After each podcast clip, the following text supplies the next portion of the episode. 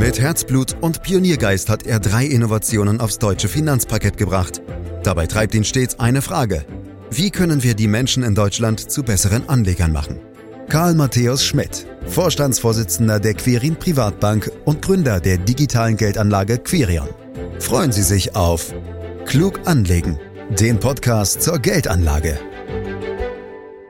Wenn Kinder laufen lernen, dann geht das meist nicht ganz ohne Blessuren ab. Sie fallen hin, sie holen sich ein paar blaue Flecken, meistens wird geweint, aber dann, ja, dann stehen sie wieder auf und versuchen es wieder. Und sie versuchen es immer wieder, und zwar so lange, bis sie laufen können. Und jetzt fragen Sie sich natürlich als geschätzte Podcast-Gemeinde, was hat das denn bitteschön mit klug anlegen zu tun? Nun ja, wir werden es klären und erklären mit Karl Matthäus Schmidt, Vorstandsvorsitzender der Quirin Privatbank AG und Gründer der digitalen Geldanlage Quirion, der sich auf dieses Experiment, so nenne ich es mal, eingelassen hat. Ich hoffe, du weißt, was du tust, Karl. Herzlich willkommen. Ja, hallo, Andreas. Ich bin gespannt. Ich bin sehr gespannt. Karl, äh, ungewöhnlicher Einstieg, aber es bist ja von mir mittlerweile auch gewohnt. Du hast fünf Kinder, das wissen wir, da sage ich nichts oder verrate keine Geheimnisse. Können die mittlerweile alle laufen? Ja, äh, das ist noch nicht lange her, aber jetzt können alle laufen. Äh, woran denkst du denn, Karl, wenn du ans Laufen lernen denkst? Ich meine da vielleicht auch wirklich im übertragenen Sinne. Welche Assoziationen verbindest du damit? Also ich denke erstmal an Aua äh, und äh, äh, kaputte Knie und ja, laufen lernen ist von vielen Hinfallen geprägt, immer wieder ja, stolpern, hinfallen, wieder aufstehen und weitermachen, bis man es irgendwann lernt. Also das verbinde ich mit dem Laufen äh, lernen. Mhm. Und äh, ja, wer laufen lernt, der fällt ja also auch immer wieder auf die Nase. Das heißt also, Karl, um das mal auch so ein bisschen zu in, in unsere Gegenwart und in unsere Thematik auch zu exportieren, wer, wer Neues ausprobiert, der scheitert auch mal. Aber ist das eigentlich schlimm? Du hast vollkommen recht. Unternehmer Tum und äh, das ist ja, wenn ich was auf die Beine stelle, äh, ist eben auch geprägt davon, äh, Fehler zu machen. Ein Unternehmer muss irgendwo ein bisschen stur sein, weil er hat ja eine Idee, wie er die Welt äh, verändern kann, wie er den Kunden was Besseres äh, anbieten kann. Aber äh, man macht dabei eben auch Fehler und man lernt aus diesen Fehlern und von der Seite her, ja, Unternehmertum hat schon viel von, von Laufen lernen von Kleinkindern. Aber es gibt ja leider gar nicht so viele Unternehmer in Deutschland, Karl. Also wir haben viele, viele Angestellte, fühlen sich auch ganz wohl, äh, wenn sie da jeden Tag ins Büro gehen können, auch wenn sie sich vielleicht mal aufregen können, dass äh, die Kaffeetasse nicht an dem Ort steht, wo sie immer steht. Äh, das heißt, man fühlt sich irgendwo doch in seinem Trott, in seinem Tunnel ganz wohl. Ähm, ist das jetzt ein typisch deutsches Thema? Äh, wie siehst du das durch die internationale Brille heraus? Oder übertreibe ich da jetzt einfach? Also ich erstmal denke ich, dass du schon übertreibst, denn wir haben in Deutschland ja wirklich ganz große Unternehmer und Unternehmen äh, geschaffen. Zugegebenermaßen ist das alles schon sehr, sehr lange her und äh, vielleicht liegt es so ein bisschen an der Entwicklung äh, der letzten Jahrzehnte, dass wir eben weniger Unternehmer ausgebildet haben und das muss sich ändern. Von der Seite her, ja, wir sind sicherheitsorientierter äh, als viele andere Nationen, wenn du Beispiel an Amerika denkst, aber das hat eben auch viel äh, mit Erziehung zu tun. Ich glaube, wir brauchen da eine Veränderung in unserem Geiste und das beginnt in der Schule und hört in, äh, in der Universität auf. Wenn du jetzt schon sozusagen Veränderungen forderst, äh, du bist ein Mann der Praxis, du hast Unternehmen gegründet, dann sag mir doch einfach, wie soll das gehen? Äh, weil in der Schule, naja, also mit dem, was wir da so haben an äh, Unterrichtsstoff, uns fehlt beispielsweise auch ein Unterrichtsfach Ökonomie, ökonomische Bildung, wirtschaftliche Bildung, da ist es nicht weit her. Also was würdest du da konkret fordern, wenn du ähm, Politiker wärst und was umsetzen könntest auch? Also Punkt eins, ich glaube, man muss erstmal an sich selber äh, denken und bei sich selber anfangen. Und das fängt damit an, dass ich Kindern auch Neugierde beibringe. Ich glaube, Neugierde ist was ganz äh, wichtig und irgendwo auch so ein bisschen eine Basis dafür, unternehmerisch tätig zu sein. Aber später, da hast du vollkommen recht, in den Schulen, wir, wir bekommen von Wirtschaft nichts mit äh, oder zu wenig mit. In den Universitäten werden sehr viel äh, Mitarbeiter von Beratungsunternehmen oder Großkonzernen Großkonzernen ausgebildet. In meiner Zeit gab es zum Beispiel gar kein unternehmerisches äh, Fach sondern wirklich, äh, wir waren alle Stabsmitarbeiter von Großkonzernen. Ja, und äh, ich glaube, da müssen wir ansetzen. Also A, bei uns zu Hause in den Familien neugierig sein, B, aber dann in den Schulen, Wirtschaft und Unternehmertum muss positiv besetzt sein und dann brauchen wir ganz konkret eben auch Ausbildungen in den Universitäten, dass äh, am Ende das auch hinterlegt wird durch Fachwissen.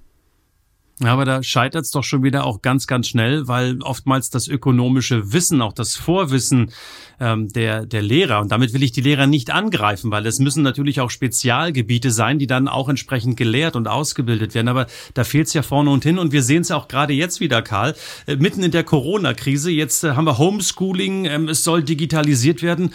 Und mein Eindruck ist, äh, das äh, ist unglaublich schwierig. Es stand ganz schön in einem Kommentar der Welt dieser Tage, nicht, nicht die Schüler brauchen die Laptops und die E-Mail-Adressen, sondern die Lehrer. Also gerade jetzt in diesen Zeiten bekommen wir ja mit, wie digital rückständig äh, Deutschland ist. Und das ist übrigens auch ein Problem, warum wir vielleicht nicht mehr so innovativ sind, weil heute IT und die Digitalität sozusagen ganz entscheidend ist auch für unternehmerisches äh, Denken. Und deswegen ja, äh, wir müssen ansetzen bei den Lehrern, wir müssen in den Universitäten ansetzen, wir brauchen das Thema Wirtschaft mehr in den Schulen, aber auch natürlich das Thema IT und Programmierung. Das sind Voraussetzungen, wie ich heute unternehmerisch tätig werden kann. Und äh, da kann jetzt hoffentlich die Corona-Krise ein heilsamer Schock sein, weil auf einmal haben wir gelernt, dass wir auch mit Digitalität umgehen müssen. Wenn ich jetzt nur an äh, uns denke in der Quirin Privatbank, wir machen auf einmal alle Zoom-Konferenzen. Der letzte hat jetzt auch noch WhatsApp kennengelernt. Also das ist eine harte, eine harte Veränderung im Verhalten und das ist gut so. Äh, du bist weit gereist, Karl. Du hast die Amerikaner vorhin auch schon kurz angesprochen. Äh, machen die hierbei ein bisschen was anders? Also auch die Asiaten, die Chinesen, wie auch immer. Mein Eindruck auch da wieder, gerade wenn ich jetzt nach Asien vielleicht auch springen darf äh, mit dir, dass auch die Eltern einen ganz anderen Anspruch haben. Die haben so diesen Anspruch wie unsere Eltern vor ein paar Jahrzehnten. Mein Kind, du sollst es besser haben. Und die sparen sich wirklich Geld vom Munde ab, um ihren Kindern Bildung zu ermöglichen, während es hier in Deutschland oft doch eher der Flachbildfernseher sein muss, als vielleicht noch ein zusätzlicher Volkshochschulkurs. Also nochmal die Frage, was, was, was passiert da im Ausland? Was machen die anders? Du hast viele, viele Kontakte, bist sehr international auch aufgestellt. Vielleicht kannst du uns auch diesen Blick noch ein bisschen stärker vermitteln. Ja, diese Länder, die du beschrieben hast, die sind natürlich hungrig nach wirtschaftlichen Erfolg und äh, da sind wir vielleicht schon in einer äh, auf einem Level angekommen, dass uns insgesamt ganz gut geht und wir vielleicht ein wenig äh, ja, faul geworden sind, uns äh, anzustrengen. Und wir dürfen uns aber eben auf diesen Lorbeeren nicht ausruhen, weil diese Länder viel schneller sind. Und ich glaube, wir müssen jetzt lernen, dass sozusagen dieses Schnellsein, dieses ich will äh, vorankommen, ich will auch Geld verdienen, dass wir das wieder von diesen Ländern aufnehmen und unsere Innovationsfreude und unser Unternehmertum zurückgewinnen, was uns ja zum Beispiel auch nach dem Krieg ausgezeichnet hat. Also wir können mhm. davon lernen. Mhm. Ähm, hat das, wir haben über, über Fehler vorhin gesprochen am Beginn und jetzt sind wir bei den Unternehmen gelandet. Ich möchte beides zusammenfügen, Karl. Ähm, sind dann innovative Unternehmen, sind Unternehmen mit einer guten Fehlerkultur, die auch Fehler zulassen, am Ende des Tages vielleicht auch ja, erfolgreicher. Denn wenn wir nach Amerika schauen, wenn wir nach China schauen, die Top Ten der, der Unternehmen mit der größten Marktkapitalisierung weltweit, die kommen nicht mehr aus Deutschland. Da hat sich richtig was verändert. Ja, das kann einen wirklich Angst machen, wenn ich mir anschaue, dass die letzte wirklich große, erfolgreiche Unternehmensgründung SAP war. Und das ist jetzt auch schon, glaube ich, über 32 Jahre her. Äh, das ist äh, schon äh, wirklich beängstigend. Und du hast recht, dieses Fehler machen, das gehört schon zum Unternehmertum dazu. Und diese Kultur, das ist auch für mich zum Beispiel im Unternehmen immer eine große Herausforderung, Mitarbeiter klar zu machen. Es ist wichtiger zu machen und zu tun und Dinge voranzubringen, als auf Fehlervermeidung äh, zu gehen. Und diese Kultur, äh, die ist uns irgendwo über die letzten Jahrzehnte irgendwo abhanden gekommen. Also Fehler machen, das ist Unternehmertum und man muss eben wieder nur aufstehen nach dem Fehler, äh, wie ein kleines Kind beim Laufen lernen, wie du vorhin äh, gesagt hast, und weitermachen und äh, vorankommen. Mhm. Wie, wie können wir, also über die Kinder haben wir gesprochen, über Ausbildung haben wir gesprochen, aber wie können wir vielleicht auch als Erwachsene uns da zu Vorbildern entwickeln, Karl? Vielleicht einfach immer wieder raus aus der Komfortzone, sich dazu zwingen, einfach auch mal Neues auszuprobieren und nicht immer, es kann ja ganz einfach anfangen, vielleicht nicht immer, sofern denn die Restaurants wieder aufhaben, nicht immer zum selben Italiener um die Ecke zu gehen, sondern einfach mal einen anderen Italiener auszuprobieren beispielsweise. Ich glaube, an sich, was vielleicht noch viel wichtiger ist, dass sozusagen und der Stellenwert in der Gesellschaft für selbstständige Unternehmer, für größere Unternehmen, wie auch immer, dass dieser äh, Stellenwert einfach ein größerer ist und äh, wir Lust haben nach Erfolg und äh, uns auch freuen, wenn Menschen erfolgreich sind. Und daneben, was du jetzt gerade mit nicht nur eingetretene Pfade meinst, ist das, was ich vorhin auch gesagt habe, neugierig zu sein, äh, Dinge ausprobieren und das ist äh, für mich am Ende unternehmerisches Agieren und das brauchen wir zurück. Äh, Karl, mach mir Mut. Äh, kann man auch mit über 50, du bist mittlerweile über 50, äh, kann man dann noch neugierig sein und Lust auf immer wieder Neues haben oder fühlst du dich jetzt ganz wohl mit Quirin und Quirion?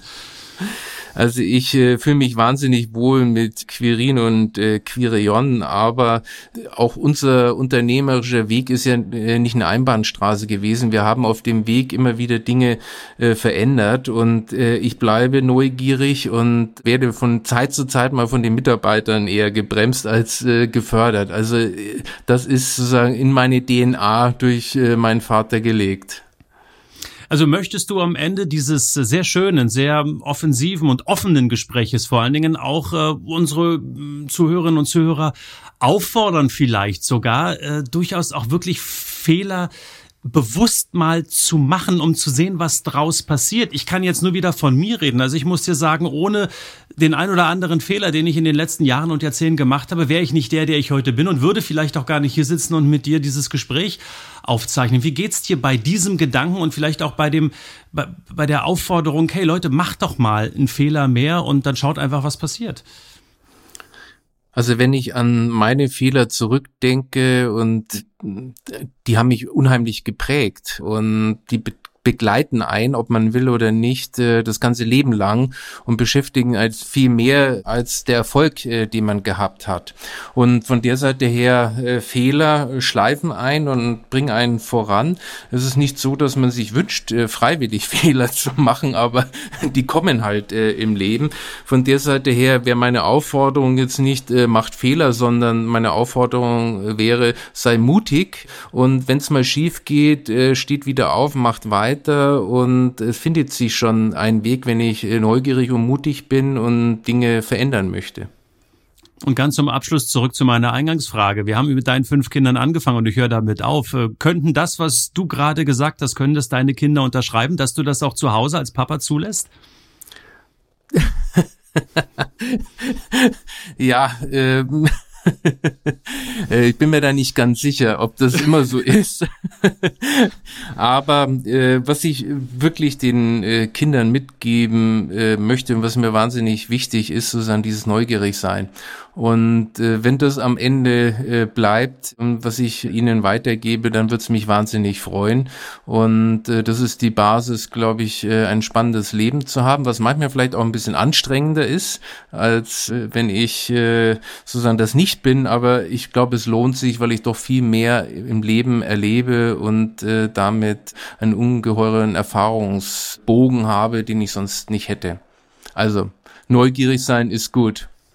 Das wollte ich nämlich gerade sagen. Neugierig sein ist gut. Halten wir fest. Neugierig sein ist gut. Mutig sein ist gut. Neue Wege beschreiten ist gut. Man kann nur selber Fußstapfen hinterlassen, wenn man nicht eingetretene Pfade wählt, sozusagen. Wenn man immer nur den Fußstapfen der anderen geht, passiert nicht so wahnsinnig viel. Und da haben wir doch eine ganze Menge gelernt. Und man kann dieses Wissen übrigens ja auch auf viele, viele andere Bereiche übertragen. Auf den Job, auf die Börse natürlich auch. Auch da immer mal wieder was Neues auszuprobieren. Vielleicht sich auch mal ETFs ein eines unserer anderen Themen ähm, genauer anzuschauen. All das und mehr, das können Sie hier natürlich auch nachhören in den anderen Podcasts, die wir hier jeden Freitag anbieten. Am besten abonnieren Sie ihn direkt, um keine Folge zu verpassen. Und ich sage ja ganz herzlichen Dank, Karl Matthäus Schmidt, Vorstandsvorsitzender der Quirin Privatbank AG und Gründer der digitalen Geldanlage Quirion. Ähm, ich kann Ihnen nur sagen, liebe Zuhörer und Zuhörer, hören Sie weiter rein, schauen Sie weiter rein unter www.quirinprivatbank.de.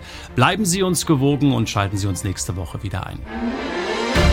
Das war Klug anlegen.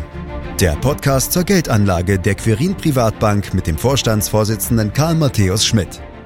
Wir freuen uns über Ihre Rückmeldungen und Themenwünsche, die Sie uns gerne an podcast.querinprivatbank.de senden können. Die Quirin Privatbank steht für echte Unabhängigkeit, da sie auf Provisionen und hauseigene Produkte verzichtet. Das innovative Anlagekonzept Markt, Meinung, Wissen beruht auf bewährten Erkenntnissen der Finanzmarktforschung und investiert frei von Prognosen in den weltweiten Kapitalmarkt. Die Bank unterstützt interessierte Anleger bei der Altersvorsorge und dem langfristigen Vermögensaufbau. Mehr Informationen erhalten Sie unter querinprivatbank.de.